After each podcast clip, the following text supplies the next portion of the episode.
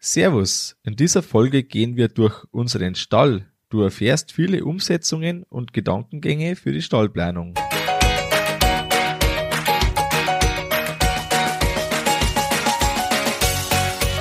Herzlich willkommen beim Kuhstall Bau und Umbau Podcast. Hier bekommst du viele nützliche Ideen und Tipps für deinen optimalen Stall mit Blick auf das Wohl von Mensch und Tier.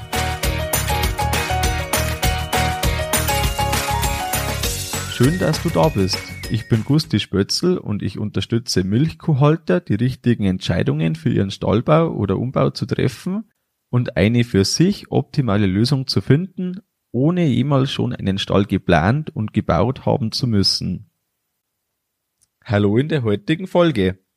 Heute gehe ich mit Christian Völkner vom Kuhverstand Podcast durch den Stall.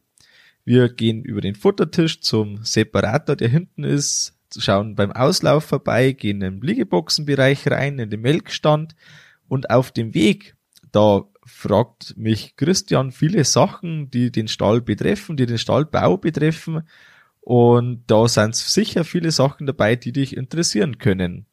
Wenn du den Kuhverstand Podcast hörst, und das ist eine klare Empfehlung, solltest du das noch nicht machen, dann äh, schau einfach im Podcast Player deiner Wahl nach dem Kuhverstand Podcast und dort findest du genau diese Folge, die ist dort vor ein paar Wochen erschienen.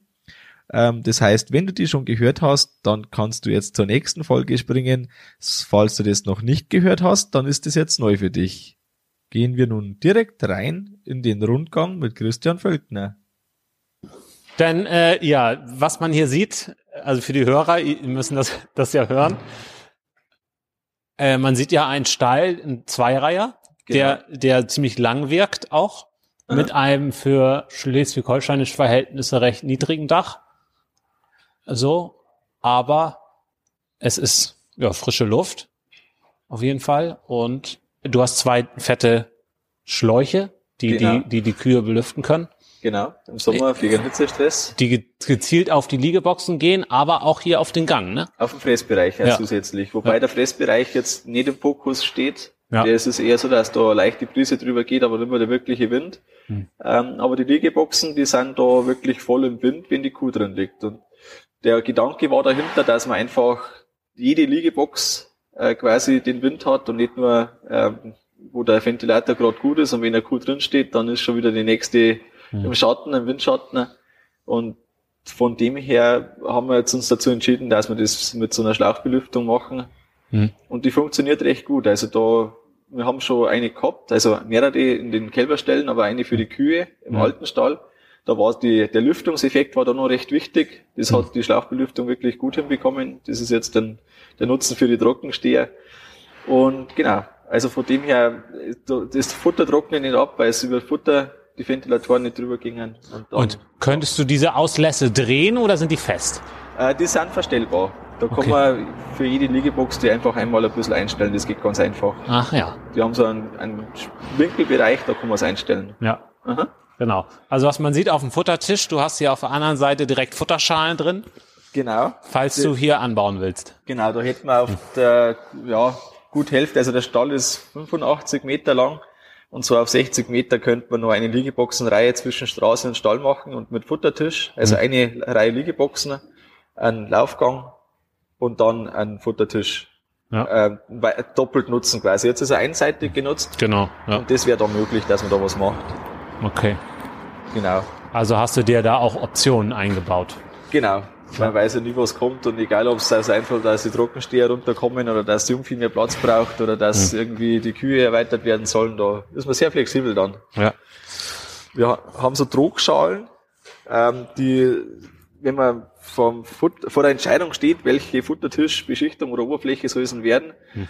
dann äh, kommt es meistens so raus, dass man entweder auf Beschichtung geht oder auf so Futterschalen. Hm. Und bei einer Beschichtung, die funktioniert, ähm, ist aber oft so, dass irgendwo dann mal beginnt, dass äh, so Wegplatzen beginnt oder einzelne Löcher entstehen. Hm. Und dann ist meistens so, dass irgendwie langsam oder sicher flöten geht. Und ja, so ja. Unterschalen, da ist eigentlich lang so, dass das, ähm, also die, die sind nach 30 Jahren, also die gibt's ja schon lange, das System vom mhm. Grunde her. Die sind nach Also- 30 Jahren auch noch gut. Also Futtertischbeschichtung äh, kann auch 20 Jahre halten. Habe ich, hab ich gestern Stimmt. gesehen, kann. Aber es steht und fällt halt äh, mit dem, der das macht und verarbeitet und welche Qualität man da dann einbaut und so. Genau. Also da sind viele Faktoren, die das stören kann. Ja. Genau. Ja. Und dann noch ein bisschen die mechanische Belastung, die man vielleicht hat beim Futtertisch abräumen. Das Hm. kann nur ein Faktor sein, dass man da schneller mal irgendwas versehentlich irgendwas, äh, vom Samstag noch nicht ganz so fit am Sonntag oder so. das, Wie es halt manchmal sein kann. Ja. Was man, was man aussieht, ich denke mal, wir gehen erstmal so ein bisschen auf das Grobe ein und Ja. kommen dann äh, zu den Details. Aha. Also was man sieht, ihr habt auf Fallschieber gesetzt. Genau. Äh, was war da der Grund? Ähm, Spalten wären extrem teuer geworden wegen den Kanälen. Hm. Ähm, von dem her ist man dann ganz schnell beim Schieber. Ja. Ähm, was ich dort noch nicht so bewusst wahrgenommen habe, aber was eine Tatsache ist, da ist emissionstechnischer Vorteil, also Ammoniakemissionen. Und was ich auch gehört habe mittlerweile durch das, also wir haben einen Futtertischantritt, Hm. Meter 60 weg äh, ist, der, Sta- ist die Standfläche für die Kuh erhöht. Das heißt, der Schieber kann hinterhalb fahren, ohne dass die Kuh beim Fressen gestört wird. Die steht komplett hier drauf. Genau, die steht Ja. komplett drauf. Man sieht jetzt, jetzt fressen gerade nicht so viele. Ja, da hinten. Aber ja. da hinten, genau. Und durch das ist gleichzeitig so, dass die emittierende Fläche weniger ist. Weil der Standbereich, der verkotet nur ganz wenig und vor allem bleibt keine Flüssigkeit stehen, das hängt nach hinten. Hm. Und somit gibt es weniger Emissionsfläche. Ach, okay.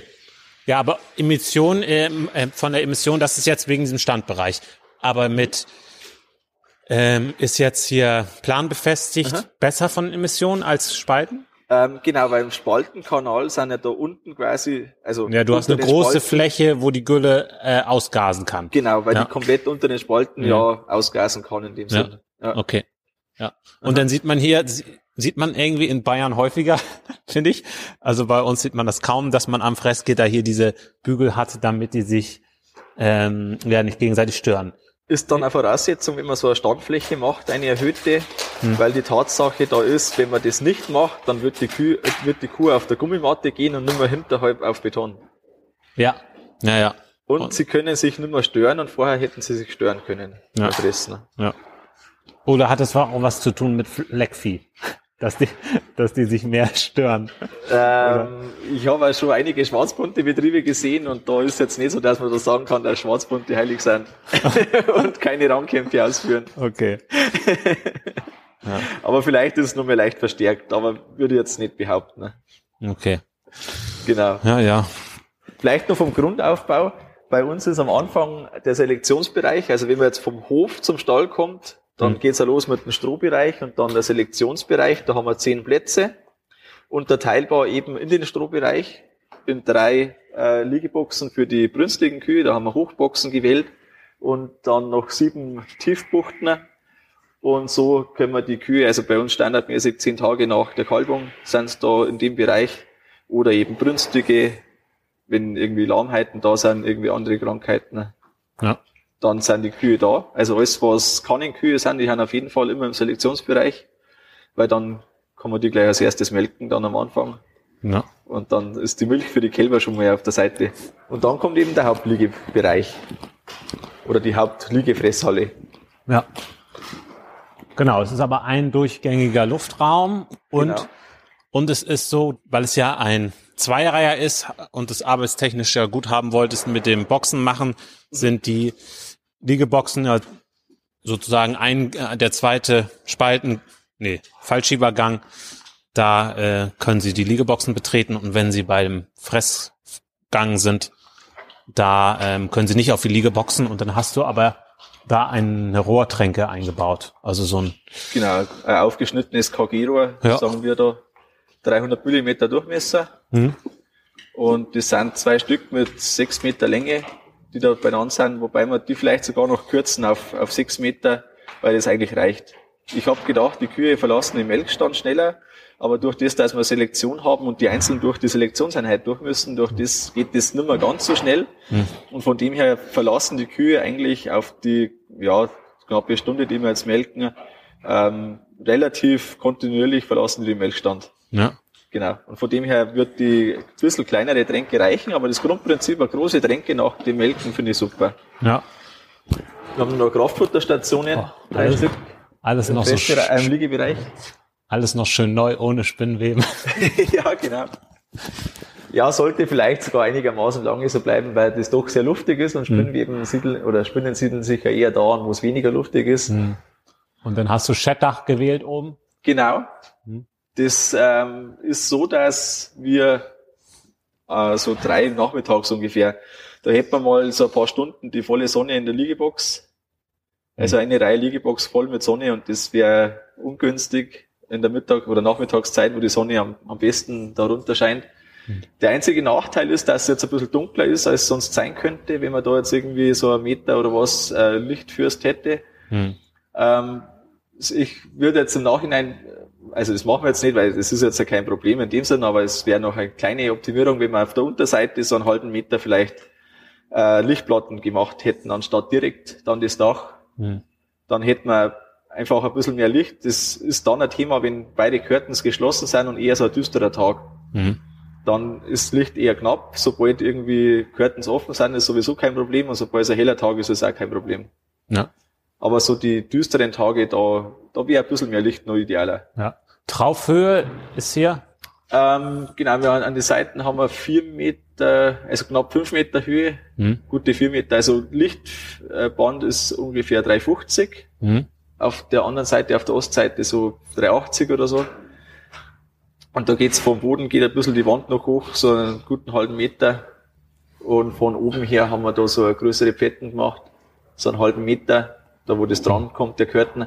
Hm. Und da bleiben nur irgendwo da so, ja, 350 im Licht. Ja, beim, beim Futtertisch. Auf der anderen Seite genau. habt, habt ihr es ja ziemlich weit runter, da können die Kühe rausgucken.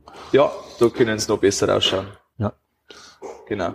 Und in der Mittelseite, wie hoch hier äh, der First? Hm, ich glaube knapp neun Meter ungefähr. Ja.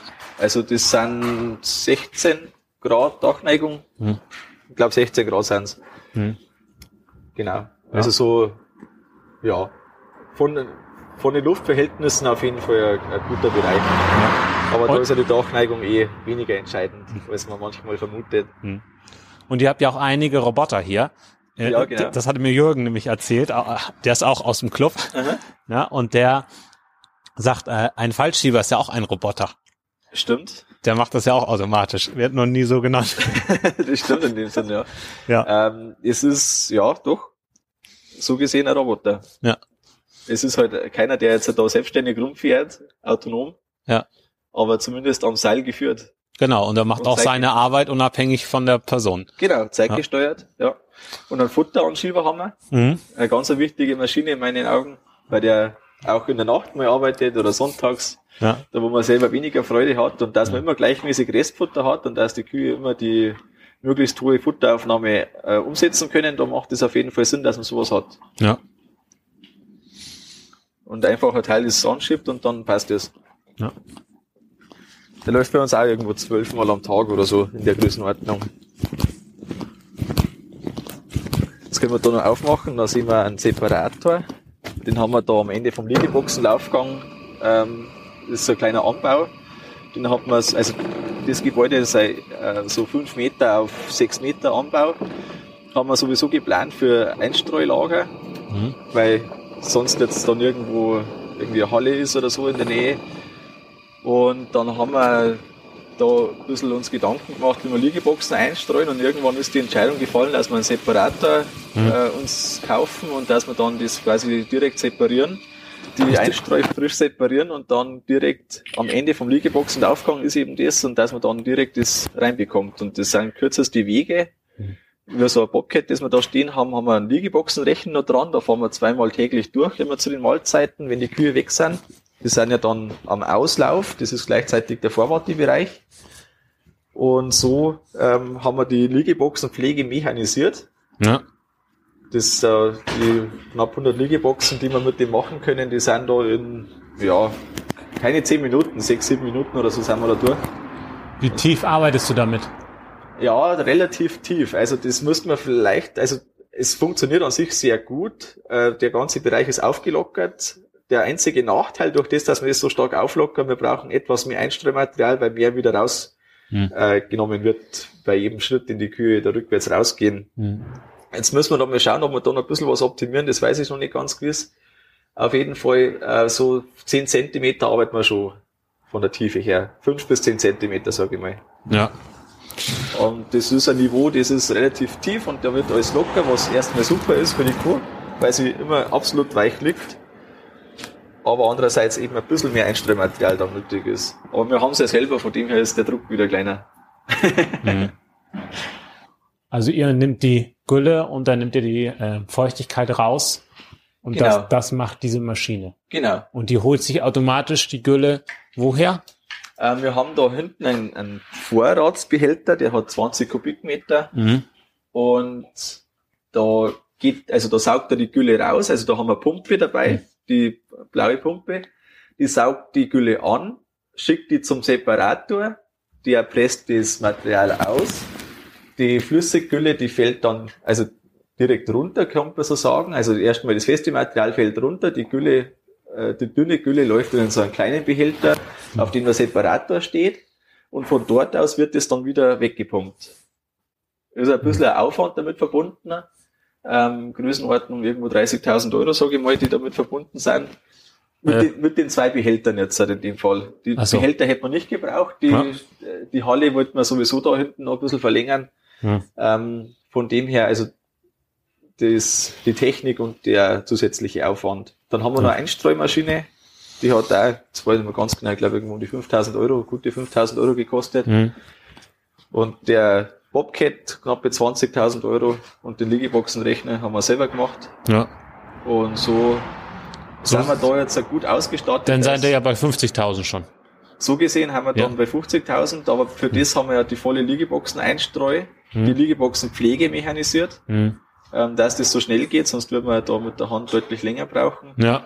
Und wir haben da eine Maschine, die im Schmutz läuft. Und alles andere, so wie der Radlader, der das alternativ machen könnte, das, der das, ist ja. eben nicht im Schmutz. Also ja, das hat auch was für sich auf jeden Fall. Auch wenn ihr da mal rein wollt mit dem und irgendwas hantieren, dann habt ihr auch eine Maschine dafür. Ja. Und, ja. und so streuen wir jetzt zweimal in der Woche die Liegeboxen ein. Dauert ungefähr eine halbe Stunde, dann ist er eingestreut. Hm. Und so funktioniert es so, ja, ich finde es sehr gut. Das heißt, ihr geht, geht ihr noch täglich durch irgendwie oder? Ähm, genau, beim Kühe treiben, also wenn wir die Kühe in Auslauf treiben, hm. dann hat niemand den Code raus, hm. der in die Liegeboxen ein bisschen ist. Hm. Und dann fahren wir mit dem Rechen eben.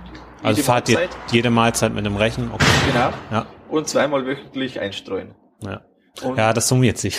Ja, es summiert sich, aber es ist unterm Strich ähm, eine Top-Qualität von den Liegeboxen ja. für verhältnismäßig in meinen Augen nur überschaubaren Aufwand. Ja, Arbeitsauf also, der Arbeitsaufwand, genau. Ja. ja. Und irgendwann äh, ist das dann auch vergessen, diese Investition, und man freut sich immer noch, dass man das so automatisiert hatte. Äh, mechanisiert. Äh, ja, mechanisiert, genau. So ist es. Hier sollen wir wieder drücken? Nein, das passt. Okay. Genau, und jetzt äh, sind wir da beim Auslauf. Der wird insgesamt eher schwach angenommen, weil jetzt nicht irgendwie möbliert ist, dass da noch Liegeboxen sind oder Tränken oder so. Das Einzige, was wir da haben, das ist eigentlich eine Kuhbürste oder zwei. Und die werden gut angenommen. Hat den Vorteil, dass der Schmutz draußen bleibt. Du hast jetzt hier auch noch Ventilatoren im Außenbereich. Genau, die haben wir vom alten Stall noch mitgenommen. Ja. Hattest du die schon an? Äh, die sind ehrlicherweise noch nicht einmal angeschlossen. Okay. Da hat der Elektriker keine Zeit mehr gehabt und das wurde er noch nachholen. Ja, das ist klar. Na, bis es so richtig heiß wird, hast du ja noch ein bisschen. Ja, das stimmt. Und der letzte Sommer war jetzt ja nicht so enorm. Also so ein Stallbau, ne? Aha. Das ist ja ein Riesenprojekt. Ja. Auf wie viele Jahre hast du gerechnet? Ähm, Im Endeffekt da 25 oder 20. Also da ja. Ja. irgendwo so, ich sag mal 25 Jahre, wenn wir das ungefähr so nutzen können, dann ist alles super. Ja. Und ähm, hattest du da zwischendurch mal so die äh, Zweifel, ob das richtig ist, oder war für dich die ganze Zeit klar, nee, das äh, Stallbau und Milch, das ähm, soll? also die, das Wissen, dass das richtig ist, das hat man nicht, glaube ich. Ja. Weil man weiß nicht, was der Verbraucher oder besser gesagt der Lebensmitteleinzelhandel auf längere Sicht fordert, hm. ob man da mithalten kann. Ich weiß, dass wir gut aufgestellt sind und das ist auch was, das ich unbedingt empfehlen würde, wenn man so viel Geld in die Hand nimmt, dass man dann schon so, ja, die, die flexible Möglichkeiten in der Art hat, dass man sagt, okay, wenn jetzt eine Weide Pflicht würde, werden würde, dass man dann zumindest eine Joggingweide anbieten kann, wenn mhm. man eben schon so viel Geld in die Hand nimmt. Ähm, dass man den heutigen Standard zumindest erbaut. Mhm. Das heißt mit Auslauf oder innenliegenden Laufhof, das ist dann äh, je nachdem, wie es passt. Und dass man auch von den Bemaßungen so geht, dass man da einen heutigen Standard sich auf jeden Fall bewegt. Aber wer weiß, ob wir in 20 Jahren oder 30 Jahren das noch so machen können. Mhm. Das weiß man nicht. Mhm. Und von dem her, also die Sicherheit, das glaube ich ist eine Illusion. die wirkliche Sicherheit. Ja. Ähm, aber ich bin trotzdem guter Dinge, weil, äh, also im Endeffekt, wenn man an sich die Sache gut macht und wenn man weiß, dass man wirtschaftlich da auch gut dasteht, dann gibt es ja erstmal keinen Grund, dass man da sich große Sorgen machen muss. Mhm. Wie haben die Kühe reagiert auf den Umzug? Die haben schneller gelernt wie wir. Okay, was meinst du damit? Also den ganzen neuen Stall, äh, die haben, also eigentlich alles wirklich sofort gut angenommen. Ja. Ein Melkstand, das war natürlich die erste Mahlzeit, das waren zu sechst, waren wir da drei Stunden noch beschäftigt, mhm. das erste Mal, weil da die 90, also bei uns müssen die Kühe sich um 80 Grad drehen das ist so wie ein Side by Side vom Aufbau her. Und das äh, haben sie nicht gekannt. Die hatten vorher einen Autotannenmelkstall. Mhm. Aber sie hatten eben schon einen Laufstall. Und durch das hat man da, also die haben das wirklich schnell gecheckt. Als, also wir haben das so gemacht, dass wir die Kühe mit unserem Viehwagen runtergefahren haben, immer so mhm. sechs, sieben Stück auf einmal. Mhm. Das war eigentlich zwei Stunden vorbei. Und dann sind sie erstmal nur im Fressbereich gewesen. Und da haben wir dann auch schon, da hat einer nur geschaut, dass die zum Fressen gehen. Mhm. Und dann waren die einfach mal im Fressgitter eingesperrt. Das hat für Ruhe gesorgt, zumindest äh, mhm. zeitweise im Anfang, dass da einfach nicht alle ausflippen, sondern dass das erstmal ein bisschen ruhiger abläuft. Mhm. Irgendwann haben wir dann das Fressgitter geöffnet und dann haben wir den Liegeboxenbereich freigegeben. Und da ist dann erstmal richtig abgegangen, stundenlang. und irgendwann, ich glaube, dass so vier Uhr nachmittags ungefähr war, da haben wir dann mit dem Melken begonnen. Ja.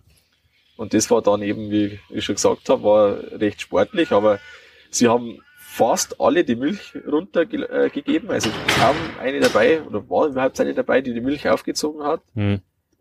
Und dann, äh, das zweite Mal ist dann schon besser gewesen. Und dann hat sich das, ja, das hat schon gedauert. Also die ersten zwei Wochen, da waren wir noch zu zweit, mindestens die ersten Tage zu viert oder so beim Melken. Mhm. Ähm, also wenn man da frisch irgendeinen Stall erzieht und das ist egal ob Roboter oder Melkstand, da braucht man sich nichts anderes Ja, klar. Klar, das da ist, ist so. einfach nur das und dann, das ist so. nein, und, und dann waren und, noch so Kleinigkeiten, die noch nicht fertig waren oder die man gemerkt hat, da funktioniert irgendwas nicht. Hm. Ähm, das muss halt dann auch behoben werden und da ist man schon beschäftigt mit dem. Ja. Aber so nach der Zeit dann, ähm, ja, also das wurde schrittweise immer besser. Ja. Dass das, äh, ja, also vom Melken her, Jetzt sind wir, momentan sind es ungefähr 80 Kühe zum Melken und da sind wir in einer Dreiviertelstunde durch. Mit dem ja. Melken an sich und mit Vorbereitung und Nachbereitung dauert das keine eineinhalb Stunden. Ne? Ja. Alleine. Ja. Und das ist eigentlich schon eine, eine Sache, wenn man sich da gut mechanisiert, dann, dann ja. geht es auch. Hast du ja auch einen automatischen Treiber? Genau, ganz wichtig. Die Kühe alle in den Auslauf und dann mit dem Nachtreiber das nach vorne holen. Ja. Mhm. Ja. Ja, schön. Und die Herde sehr ruhig, entspannt. Das ist natürlich jetzt auch die Tageszeit dafür. So. Äh, genau, vormittags. Genau. Aber die sind eigentlich insgesamt recht entspannt. Ja, ja, das stimmt. Großteil liegt. Ja. Ja. Genau. Ein paar sind jetzt neugierig am Auslauf bei uns draußen. Ne? Ja. Wenn jetzt Kühe da stehen würden, dann wären es wahrscheinlich weniger. Ja, genau. sind jetzt äh, acht Tiere im Auslauf. Ja. Ja. Okay. Aha. Hast du Sachen bei dem Stall, wo du im Nachhinein sagst, da, da habe ich falsch gebaut, das hätte ich anders machen müssen? Ähm, wenig, Gott sei Dank. Ja. Aber natürlich bleibt es nicht komplett aus. Also ich habe schon gesagt, das beim Dach, da wäre noch besser gewesen, wenn wir ein paar Lichtplatten gemacht hätten. Mhm. Das wäre noch einfach eine kleine Optimierung gewesen. Ja. Und die Gülle, die von hinten, vom mittleren Stallbereich, da haben wir so einen Zwischenabwurf, die nach vorne läuft die Leitung hätten wir ein paar Meter versetzen sollen, weil da haben wir so einen kleinen Abwurf Hm. Da läuft eigentlich nur das rein vom Liegeboxenlaufgang. Das hat sich wegen der Strohbucht, hat sich das so ergeben, dass wir da einen kleinen Stich brauchen. Und von da weg läuft die Gülle nicht so gut weg. Okay. Da haben wir jetzt eine Spülleitung eingebaut, dass das funktioniert. Äh, da müssen wir noch eine Kleinigkeit optimieren, aber dann funktioniert das mit der Spülleitung. Aber das hätten wir uns sparen können. Ja. Wenn wir das eben anders gemacht hätten. Ja. Ne? Weil die staut sich da so rauf und das ist nicht ganz ideal. So, da kommen Sie aus dem Melkstand raus. Genau. Da ist die Selektion direkt dahinter. Genau. Und dann können Sie, werden Sie entweder selektiert in den Liegeboxenbereich oder nach rechts hier ähm, zu uns. Im Fressbereich in erster Linie. Also der, Ach so, in, der Gang gerade geht in den Fressbereich. Ja, der geht gerade in den Fressbereich. Aber dann können Sie doch auch sofort in die Liegeboxen, oder wie ist es? Ja, da können wir noch absperren. Ja. Und da haben wir dann eben die Zeit, die Kühe können gemolken werden und können in den Fressbereich und gleichzeitig können wir Liegeboxenpflege machen. Ja. Okay. Weil in der Regel ist es so, bis die Liegeboxenpflege erledigt ist, äh, ist die erste Gruppe auf jeden Fall schon wieder heraus vom Melken. Hm. Ja. Und das macht aber nichts, weil dann eben erst der Liegeboxenbereich wieder freigegeben wird, wenn die Pflege oder das Einstreuen abgeschlossen ist. Ja. Okay. Und somit hat man fürs Einstreuen auch nicht irgendwie Zusatzarbeit, dass irgendwie da ähm, Kühe wieder rausgetrieben werden müssen oder irgendwie sowas, das ja. haben wir nicht. Ja. Also das Fressgitter vom Selektionsbereich, das schließen wir immer. Hm. Und dann sind die da beim Fressen eingesperrt und dann können wir die Kühe aufteilen. Meistens ist es so, dass das sowieso nur der Hauptliegeboxenbereich ist von denen. Also die, die Unterteilung für die brünstigen Kühe, die können wir machen, müssen wir aber nicht wenn das Tor so gemacht ist, also gestellt ist wie jetzt, dann ist es einfach offen. Hm. So, und, und, du hast du, du hast hier einen festen Platz für einen Clownstand. Genau, der ist da dabei. Du merkst vom Melken, die ist lahm, du hast, hast noch Zeit.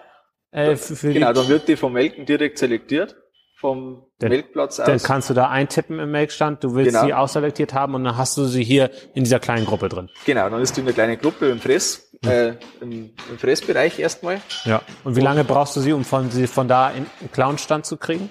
Ähm, Clownstand Vorbereitung eine Minute und hm. dann, je nachdem, wenn es gut geht, weniger als eine Minute und wenn es blöd geht, dann kann es mal fünf Minuten auch dauern. Okay. Aber schaffst du das mit einer Person? Ja, das geht mit einer Person. Das ja. sind die Abtrennungen so, dass das möglich ist. Ja. Okay. Genau, und dann kann man eben die Möglichkeit unterteilen, dass man Brünstige in dem Bereich macht und wenn jetzt eine auf Stroh soll, dann kann die auf Stroh. Ja. Je nachdem. Da ist man sehr flexibel. Ja. Also hast du im Prinzip ja drei Bereiche, einmal den äh, nee, eigentlich vier, ne? Einmal die die Liegeboxenbereich, dann den Fressbereich, den du abtrennen kannst. Naja, du hast noch den Laufhof. Ja. Und dann Melkstand natürlich. Und hinterm Melkstand hast du dann auch noch äh, neben dem Fressbereich und den Liegebereich auch noch den, die Selektion, äh, ja, wie nennst du die Gruppe hier? Ja, die Brünstigen. Die Brünstigen. Ja, ja. oder die zum Behandeln. Oder, also ja, allgemein ist der Selektionsbereich der ganze Bereich. Ja, ja. genau. Aha. Ja, okay. Genau, so ist die Aufteilung da.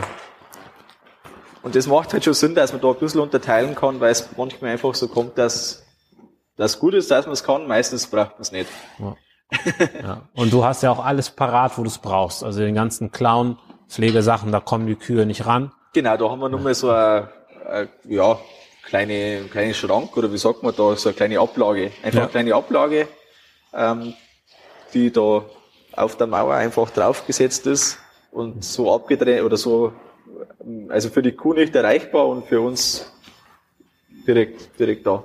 Hm. Und da ist einfach alles da, was man mal braucht. Hm. Und dann ist es immer parat. Das ist, glaube ich, ganz wichtig, dass man sich einen Klauenpflegebereich gleich in einem Bereich macht, der einfach dann gut zugänglich ist von der Selektion aus. Ja, ja jetzt sind wir in den Liegeboxen. Genau. Da haben wir eben flexible Liegeboxen eingebaut. Ganz, ja, ich finde es ganz gut. Also die Kühe liegen sauber drin. Manche leicht steiger, als sie es vielleicht sonst machen würden, aber die allermeisten liegen sehr sauber drin. Ja. Und ähm, ja, sind wir recht zufrieden damit. Ja. Wird sehr gut angenommen. Ja. Wie ist das mit diesen Stacheln da oben an dem Nackenrohr? Ähm, haben wir dran gemacht, weil es dabei war. Also ob man das jetzt wirklich braucht, sehe ich skeptisch. Da sollen sie sich dran schuppern können. Genau, als Kratzer werden die äh, gepriesen. mhm. ja. Knietest bestanden. Ne? Ja, Fall, Kniefalltest bestanden. Nee, nee, ist bequem, die Box, ne? Doch, das, ja. also, das äh, separierte Material ist eigentlich da echt, äh, also ich finde es eines der besten Einstellmaterialien. Ja. Wie tief geht das runter? Ja. Ähm, 5 cm tiefer als der Laufbereich und 17 cm ist die Erhöhung, das heißt 22 cm ist die Liegebox tief. Ja. Und wir sind mal vom Füllniveau leicht unterhalb der hinteren Kante, das heißt, wir werden irgendwo so ja, 50, 20 cm in der Liegebox haben. Mhm. Und das ist eine, eine Materialstärke, die finde ich persönlich völlig ausreichend. Manche gehen tiefer, manche gehen höher. Ja. So, dann habt ihr noch Kraftfutterstationen. Genau, drei Stück. Mit mechanischer Tür. Ähm, möchtest du dann irgendwie rumgehen oder sollen wir im Melkstand gleich reinschauen? Können wir in den Melkstand, hier waren wir ja schon. Ja, eigentlich schon. Eigentlich schon, genau. Also an sich, ähm, wir treiben ja die Kühe falsch rum rein, da fahren wir die Standgerüste in die Höhe. Jetzt wollen wir gerade schauen, ist gescheit so?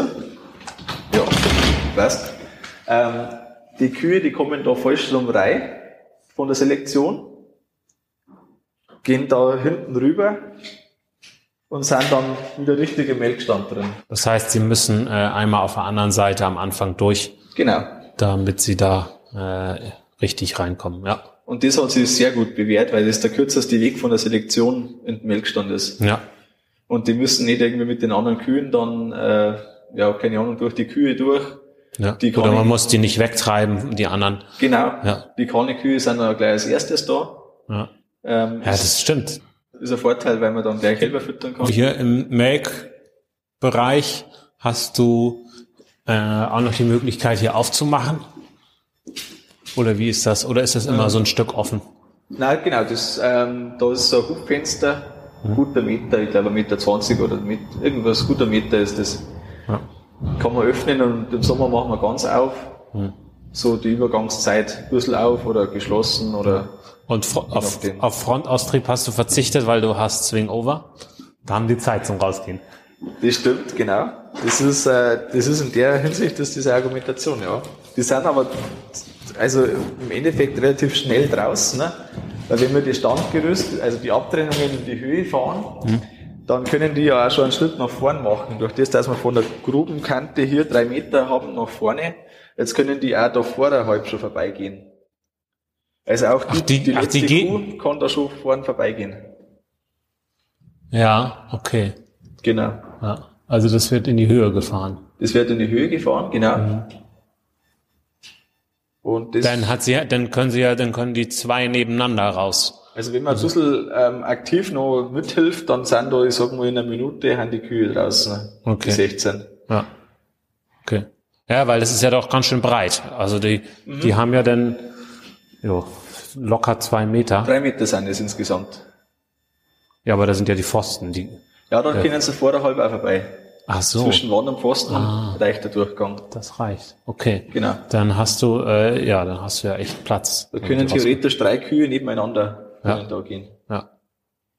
Das geht recht gut. Also ja. manchmal ist dann, dass vorne ein bisschen stoppt oder so, oder dass man eine nicht, nicht direkt geht, dass eine stehen bleibt. Das gibt schon. Aber also das geht recht, recht gut eigentlich. Und so mit dem Swing-Over-System sind wir recht zufrieden. Ja. sind halt dann 16 Melkzeuge für die 32 Melkplätze. Mhm. Und das ist, ähm, ja, also für, für eine Person, die flott melken möchte, passt das sehr gut. Ja. Und wenn man ein bisschen langsamer melkt, dann dauert es eben ein bisschen länger. Ja. Aber das ist ja dann einfach die Entscheidung, wie man, wie man arbeiten möchte und je nachdem müssen wir halt ein bisschen schneller oder ein bisschen langsamer. Ja. Natürlich ist ganz schön Faktor da hinten, wenn man jetzt sagt, ähm, 80, 90 Kühe, die da so vorgesehen sind, dass wir melken, wenn man jetzt 10 Sekunden länger braucht, dann ist man da schnell irgendwo bei einer Viertelstunde. Ja. Also 10 Sekunden länger pro Kuh macht auf das Gesamte dann schnell mal irgendwo ja. Richtung Viertelstunde aus. Hubboden für verschiedene große Melker und Melkerinnen. Ja, dann habt ihr Euterbrausen nicht von oben runterhängen, sondern die habt ihr unten. Die haben wir seitlich ja. an einer Seite. Ja. Rausgewaschen wird mit einem fetten Schlauch. Mhm. Alles von der, von der Grube herunter. Da gehen wir jetzt nicht irgendwie hoch. Gute fünf Minuten ist einmal der Milchstand. Oder sagen wir fünf bis acht Minuten ist der ja. Milchstand dann. So weit sauber, dass wir zufrieden sind. So, wie, wie wenn ihr die Kälbermilch herausbringt, wie Aha. läuft das? Ähm, wir haben da so, das muss ich da umzeigen, wir haben so ein fahrbares Milchtaxi, mhm. das wir an unser Golfkart dranhängen können. Ja. So kommen wir da runter. Wir können da herin anfangen. Da haben wir dann vorne Behälter, die wir raufstellen können für die Kälbermilch, für Bistmilch, die spezielle Kälber bekommen. Ja. Und dann hinterhalb ein Sammelbehälter. Mhm. Und ähm, je nachdem, äh, welche Kuh jetzt das ist, ob jetzt die schon die allgemeine Milch ist, ähm, weil es schon fünf Tage Milch ist oder so, ähm, oder ob es jetzt für speziell das Kalb ist, äh, wird das eben dann in den großen Tank oder einzeln dann auf, aufs Milchtaxi draufgestellt. Mhm. Und dann läuft es so ab, dass wir mit dem Taxi da rausfahren, ebenerdiger Melkstandeingang, mhm. und fahren wir zum Tank, befüllen wir das fertig und dann geht's mit dem äh, Golfkart geht's dann wieder hoch. Ja. Hm, hält aber gut. So, deine Ziele, ne? Also man merkt ja beim, bei dem Stallbau, du hast gewisse Ziele verfolgt. Also finde ich. Also wenn man hier durchgeht, merkt man, äh, das Ding ist durchdacht. So, und da sind gewisse Ziele und ein Ziel war sicherlich wenig Arbeitsaufwand im Alltag zu haben. Ja, das, das stimmt schon. Ja. ja. das ist so. Was war, hattest du noch weitere Ziele, die du da verfolgt hast beim Stallbau? Ähm, ja gut, das, der Grundsatz, dass den Kühen gut geht, dass die, also das ist ein bisschen mit der Auslöser gewesen für den Zweireiher, das ist so die Kombination. Ähm, einerseits von der Arbeitswirtschaft passt uns das ganz gut, der Zweireiher in Kombination mit dem Melkstand. Andererseits aber eben auch für die Tiere, weil es einfach mehr Platz ist. Also ich sehe die, Blatt, äh, die Kuh hat einen Fressplatz, einen Liegeplatz, ähm, der Auslauf dazu, der gleichzeitig Vorwartebereich ist für den Melkstand. Da haben wir einfach geschaut, wie bringen wir da so verschiedene Aspekte, die wir wollen, wie bringen wir die zusammen. Mhm. Und das haben wir da so ganz gut hinbekommen. Und das Ziel war, dass man so einen runden Arbeitsablauf schafft. Dass wirklich, wenn man da eine Arbeit anfängt, wie jetzt zum Beispiel das Kühe treiben, da geht es eben zuerst für Selektion und dann äh, die Selektionskühe in den Melkstand, dann die anderen Kühe rübertreiben, Liegeboxenpflege gleich mitmachen, dass wenn man da so eine Arbeit anfängt, dass man die auch wirklich komplett fertig machen kann. Und da immer so, ähm, ja, einfach runde Arbeitsabläufe, das war da so ein ganz starker Fokus auf das Ganze.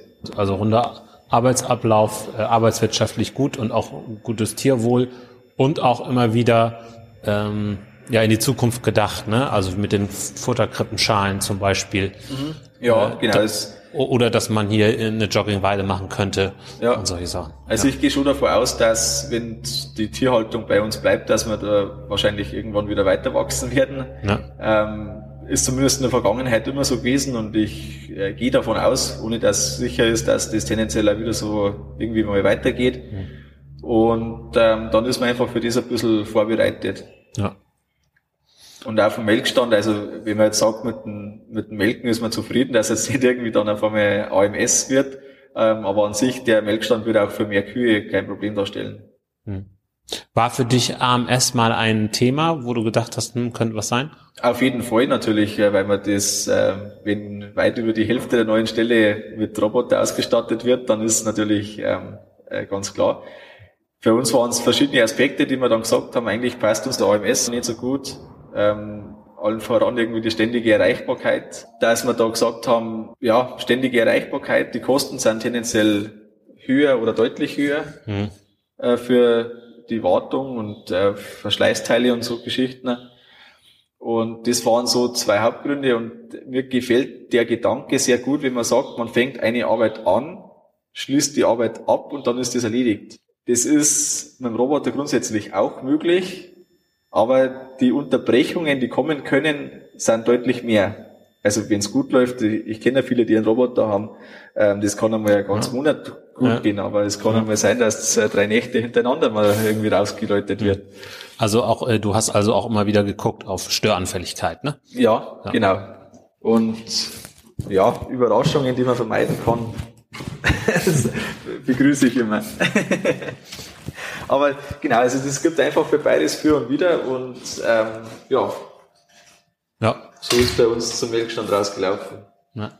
Was empfiehlst du jemanden, der sagt, ich möchte auch einen Stall, der gut zu mir passt äh, der und ich möchte da eigentlich, dass, dass ich das einmal baue und dass es dann auch so ist, dass ich sehr zufrieden bin und nicht, dass ich bei Stallrundgängen irgendwo bin und was sehe und dann denke, ach Mensch, das hättest du eigentlich auch noch bauen können und so. Also dass man, dass man das dass die das auch richtig rund haben. Also wenn jetzt ein Hörer dabei ist, was empfiehlst du denen, dass er das, damit er das so rund hinkriegt, wie du das jetzt gemacht hast?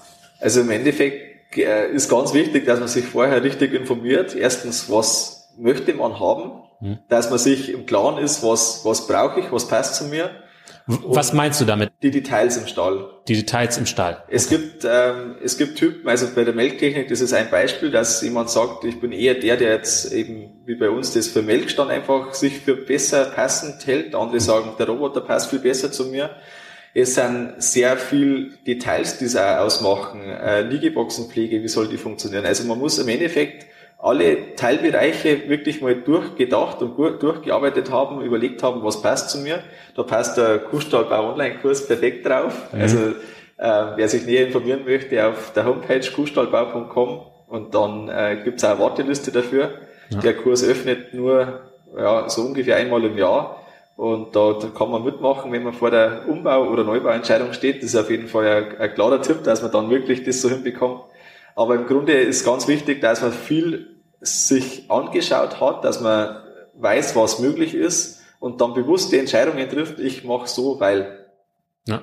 Dass man auch begründen kann, warum man was macht. Genau. Ja. Und okay. wenn man so weit ist, dann, weil man kommt da immer wieder mal, da schaut man andere Sachen an, dann denkt man sich, hm, eigentlich wäre das vielleicht auch was gewesen. Und wenn man das aber gar nicht gewusst hat, dass das gibt und deshalb das nicht gekommen ist, obwohl es eigentlich besser passen würde, hm. dann ist das schade wenn man sagt, ja, das wäre auch eine Möglichkeit gewesen, aber ich habe es bewusst nicht gemacht, aus irgendeinem Grund, dann ist ja das das Bessere. ja, genau. Mhm. Sehr gut. Jetzt sind wir hier in Technikraum. Technikraum. Ja. Extrem großzügig gestaltet. Muss man sagen, viel Platz in der Mitte.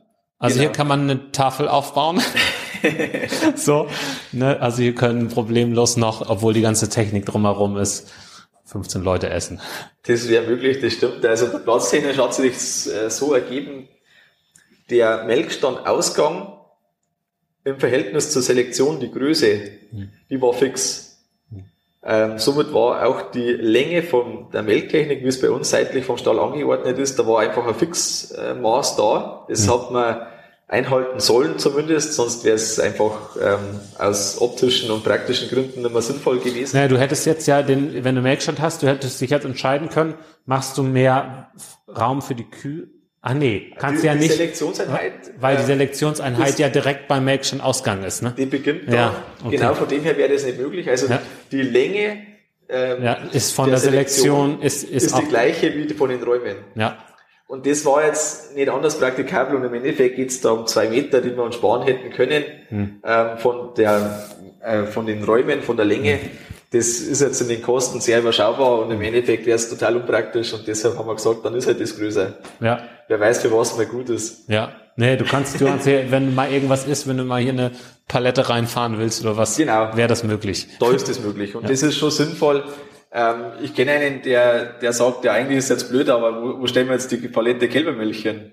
Hm. Also jetzt haben wir wirklich äh, sparsam mit den Platzangebot, waren wir sparsam bei Platzangebot, haben wir uns Kosten gespart, aber das ist dann blöd, wenn die Palette Kälbermilch eigentlich nicht mehr so richtig Platz hat. Ja. Und ja, lieber hat man ein klein bisschen zu viel, als das dann viel zu knapp ist. Dann hast du hier noch eine Tafel für Notizen. Genau, großes Whiteboard an ja. der Wand ist ganz sinnvoll, dass man einfach mal schnell was drauf schreiben kann oder irgendwie ja. so. Wie kommunizierst du mit Franzi, wenn irgendwas ist mit den Kühen? Eigentlich immer persönlich. Ja. Ähm, wir sind jetzt da nicht, nicht so vorbereitet, dass wir jetzt irgendwie da, ja, wie bei Großbetrieb, der Betriebsablauf dann irgendwie ähm, alles noch zusätzlich notiert ist. Ja. Wir schreiben uns schon so Sachen, auch wenn jetzt eine Kuh behandelt worden ist, ähm, sollte irgendwas sein, dass die Franzi plötzlich doch nicht in den Stall kommt, dann steht das geschrieben, was da gemacht werden muss noch. Mhm. Ähm, das schreiben wir zum Beispiel aus Whiteboard. Aber ansonsten ja. ist bei uns nur hauptsächlich persönliche Kommunikation. Ja. Nee, ist ja auch so, wie es am praktikabelsten ist. Man genau. muss es ja nicht komplizierter machen als das, weil wenn ihr so eng immer miteinander seid und da immer euch sowieso auf über den Weg läuft die ganze Zeit, warum, ne? Genau. So, und wenn's wenn's läuft, ne? Wenn wenn du jetzt merkst, ähm, da passieren läuft oft was schief, dann, dann würdest dann du, muss man handeln. Dann muss man gucken, was macht man, ne? Und so ist eigentlich auch, wir haben also das ist ja vielleicht der Vorteil vom Familienbetrieb oder gleichzeitig Nachteil, weil man halt angebundener ist. Aber wir haben sehr strikte Trennungen, was die Gebiete angeht. Ähm, alle Behandlungen, die an den Kühen gemacht werden, die mache ich selber. Mhm. Kälber macht die Franzi oder teilweise die Mutter. Schwerpunkt eigentlich Mutter, aber Behandlungen dann eben nicht mehr Schwerpunkt. Und nur Alterbehandlungen, also nur in Anführungsstrichen, macht äh, die Franzi. Alter ist nicht mein Thema, aber alles andere. Hm. Und dann ist es so wieder so klar getrennt, dass jetzt da nicht irgendwie doppelt behandelt wird aus Versehen oder nicht behandelt ja. wird aus Versehen. Da ist eigentlich die Trennung dann wieder so ja. strikt. So, wo kommt man hier rein? Ähm, da haben wir gestartet quasi. Ja. Ähm, das ist eine direkte Tür zur Selektionsgruppe. Ja. Einfache Abkürzung, dass man nicht draußen umgehen muss. Ja. Genau. Das stimmt. Das fand ich sehr gut, als du das mal im Podcast hattest, hatte ich nämlich mal gehört, wo du gesagt hast, wenn da eine Tür reinkommt und die spart da jedes, jeden Tag mehrmals 20 Meter und da hattest du hochgerechnet, wie viel Zeit das ist. Da kommt manchmal was raus. Und dann, und, und dann dachte ich, ich, dann dachte ich auch, ja, das, das sind so oft so Kleinigkeiten, wo man Zeit sparen kann. Ja, ja. da gibt's viele Kleinigkeiten. Ne? Ja. Und dann habt ihr ja jetzt äh, noch viel Eigenmechanisierung, ne? Ja, eigentlich. Habt, halt, wächst ja jetzt auch in der Kuhzahl. Ja. Wie, wie klappt das denn jetzt arbeitstechnisch? Ja, wir haben noch Helfer, ja. ähm, die regelmäßig fahren. Ja. Und ja gut, die Arbeit ist im Endeffekt eher weniger als mehr geworden, ja. weil wir viel besser mechanisiert sind. Okay. Also das ist eher, also mit Sicherheit kein Zuwachs. Ja. Wenn man jetzt die 100 Kühe sieht im Vergleich zu vorher 70 Kühe. Ja. Weil jetzt sind wir eher um die 40 Stunden pro Kuh und ja, und vorher waren wir eher bei 65, 70 oder so. Ja. und das ist schon. Und dann, also dann du, sind halt ein paar ja, und auf lange, auf lange Sicht bezahlst du es dann halt eh, ne? Entweder bezahlst du es durch die eigene Arbeitskraft oder Selbstausbeutung, oder du bezahlst es halt äh, in Euros. In, in Euros, genau. So und hier hast du auf lange Sicht mehr davon, glaube ich. Ja, doch. Und ähm, also ich sag mal, die nächsten 20 Jahre, die müssten eigentlich so ganz gut passen. Mhm. Ob man dann jetzt da noch irgendwas erweitert oder nicht, das ist ja dann zweitrangig. Ja. Und äh, so hat man zumindest die Möglichkeit, wenn jetzt irgendwie Fläche dazukommen würde, äh, wo man sagt, okay, gut, dann machen wir halt mehr Kühe. Mhm. Wenn man das möchte. Wenn der Rest passt, dann ist das jetzt, der Schritt ist dann immer so groß. Weil der, der große Schritt, in Anführungsstrichen, der ist gemacht. Ja, klar. Wenn da schon mal ein vernünftiger Melkstand steht. Genau. Dann Ob ist jetzt das da irgendwie 20 Kühe mehr durchlaufen oder 50 mehr, dann ist es halt so. Ja. Das ist dann immer der große Zeitfaktor. Die hat eine Maus, die Katze. Ja? Ja. Aha. Sauber? Ja, immer wieder. Vielen Dank, dass du hier einen Einblick gegeben hast, beziehungsweise wir haben ja den Ton jetzt. Genau. Ne, da hat man noch was gesehen, aber man findet ja auf deiner Webseite kuhstallbau.com auch noch einige Bilder, da hast du dann auch noch mal was, da lohnt es sich auf jeden Fall mal raufzuschauen und auch in deinen Podcast reinzuhören. Es ist einfach schön, für mich jetzt auch mal hier zu sein, weil wir sehen uns ja regelmäßig im Club der alten Kühe. Schön, dass du da mit dabei bist. Möchtest du noch was den Hörern auch mitgeben, auch gerade denen, die jetzt einen Stall planen, bauen wollen? Also ganz wichtig, glaube ich, wenn man wenn man was vorhat, je nachdem wie konkret das schon ist, das weiß ich jetzt natürlich nicht, aber einfach mal anfangen mit dem, dass man äh, sich wirklich einen Plan macht oder machen lässt, aber zumindest mal selber Skizzen macht. Ähm, einfach mal anfangen damit und dann auch schon Details überlegen, wie es denn werden soll. Und was immer so ein ja, Problem ist oder zumindest eine Herausforderung ist, dass man wirklich Entscheidungen trifft. Und da, wenn man sich gut informiert hat, glaube ich, dass Entscheidungen einfach viel leichter fallen, und eine Hilfe kann sein der Kuhstallbau-Podcast. Genauso kann es auch andersweitig äh, die Informationen einfach wahrnehmen. In Fachzeitschriften steht immer was Interessantes drin. Und dann einfach ähm, überlegen, was sind die Möglichkeiten, die sich bieten. Und das gilt für alle Bereiche. Möglichkeiten sich bewusst machen und dann aber wirklich eine Entscheidung treffen, wie man es jetzt machen möchte. Und das geht am leichtesten, glaube ich, wenn man einfach sagt, ähm, ich bin mir das bewusst, Vor- und Nachteile der einzelnen Sachen und deshalb machen wir es jetzt so. Da möchte ich gerne sagen, dass es eigentlich eine super Möglichkeit ist, wenn man einen Stall baut, für die Zukunft ein gutes Fundament zu bauen, für die weitere Wirtschaftlichkeit. Und es gibt Baufehler, die sehr teuer sind, äh, wenn man da jeden Tag sich äh, ärgern muss und ineffizient ist. Und äh, das lässt sich vermeiden. Und danke für deinen Beitrag, den du für die Kuhmenschen da machst. Sehr gerne. Und wenn äh, man auf der Homepage ist, da gibt's da rechts oben zehn, Bau, zehn vermeidbare Baufehler, eine Checkliste, die man sich runterladen kann. Und äh, wer gerade am Stall bauen ist, der sollte sich das auf jeden Fall einfach mal anschauen, weil da kann man eigentlich nur profitieren davon. Genau. Das verlinke ich auch nochmal in den Show Notes. Die Podcast-Folge wird ja auch bei dir erscheinen. Genau, und, haben wir es vorab so gesprochen, dass er vielleicht ganz interessant sein kann für meine Hörer. Mhm. Ähm, das heißt, ein paar Wochen vielleicht schon, nachdem sie bei dir rausgekommen ist, dann kommt sie auch bei mir. Wenn sie jetzt jemand bei dir schon gehört hat, dann ist es natürlich umsonst, weil dann weiß er schon alles. Aber genau. ansonsten ist es dann ähm, doppelt die Folge so gesehen. Genau. genau. Und wer zu mir mehr wissen möchte, kann das auch gerne unter kuferstand.de oder auch einfach in einem Podcast-Player eurer Wahl, Spotify oder sowas, äh, nach Kuhverstand suchen. Und dann äh, findet ihr auch mehr ja, zu meiner Arbeit. Ich möchte die Kuhmenschen nach vorne bringen, vernetzen. Das mache ich mit dem Club der alten Kühe und auch mit dem Podcast. Ja. Wunderbar, genau. Gut, dann danke dir und tschüss an die Hörer. Jawohl, also Servus, bis zum nächsten Mal. Ja, vielen Dank nochmal an Christian Völkner für den, für den Rundgang und auch, dass er mir die Folge bereitgestellt hat, dass du die auch noch hören kannst. Wie gesagt, schon am Anfang, hör rein in den Kuhverstand Podcast und da hörst du auch immer wieder vom Club der alten Kühe. Und das ist eine klare Empfehlung, das darfst du dir so vorstellen wie ein Arbeitskreis, der im ganzen deutschsprachigen Raum äh, zu Hause ist und da gibt's jedes Monat gibt's da Treffen und da sind dann Referenten oftmals da oder es ist auch so ein Austausch untereinander. Da wird irgendein Thema behandelt und dann äh, nimmt man da immer zu einem Thema ganz viel mit. Das ist rund um den Q-Bereich geht's da oder Betriebsbereich. Manchmal ist es auch ein bisschen weiter gefasst. Und es ist echt ein guter Austausch untereinander da. Und wenn du den noch nicht kennst, den Club der alten Kühe, dann schaust du auf die Homepage von Christian Völkner, kuverstand.de und dort findest du das Ganze, kannst dich einfach mal informieren und ähm, ja, wenn es dich interessiert, würde es mich freuen, wenn wir uns da irgendwann auch wiedersehen.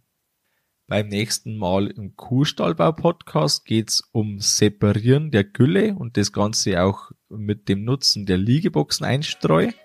Wenn dich das Thema interessiert, dann abonniere diesen Podcast im Podcast-Player deiner Wahl, zum Beispiel Spotify, und so wird die Folge automatisch im WLAN auf dein Handy geladen und du kannst sie dann ganz bequem neben dem Schlepperfahren anhören.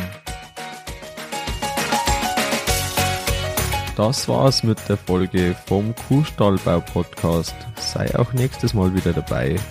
Dein Gusti Spötzl.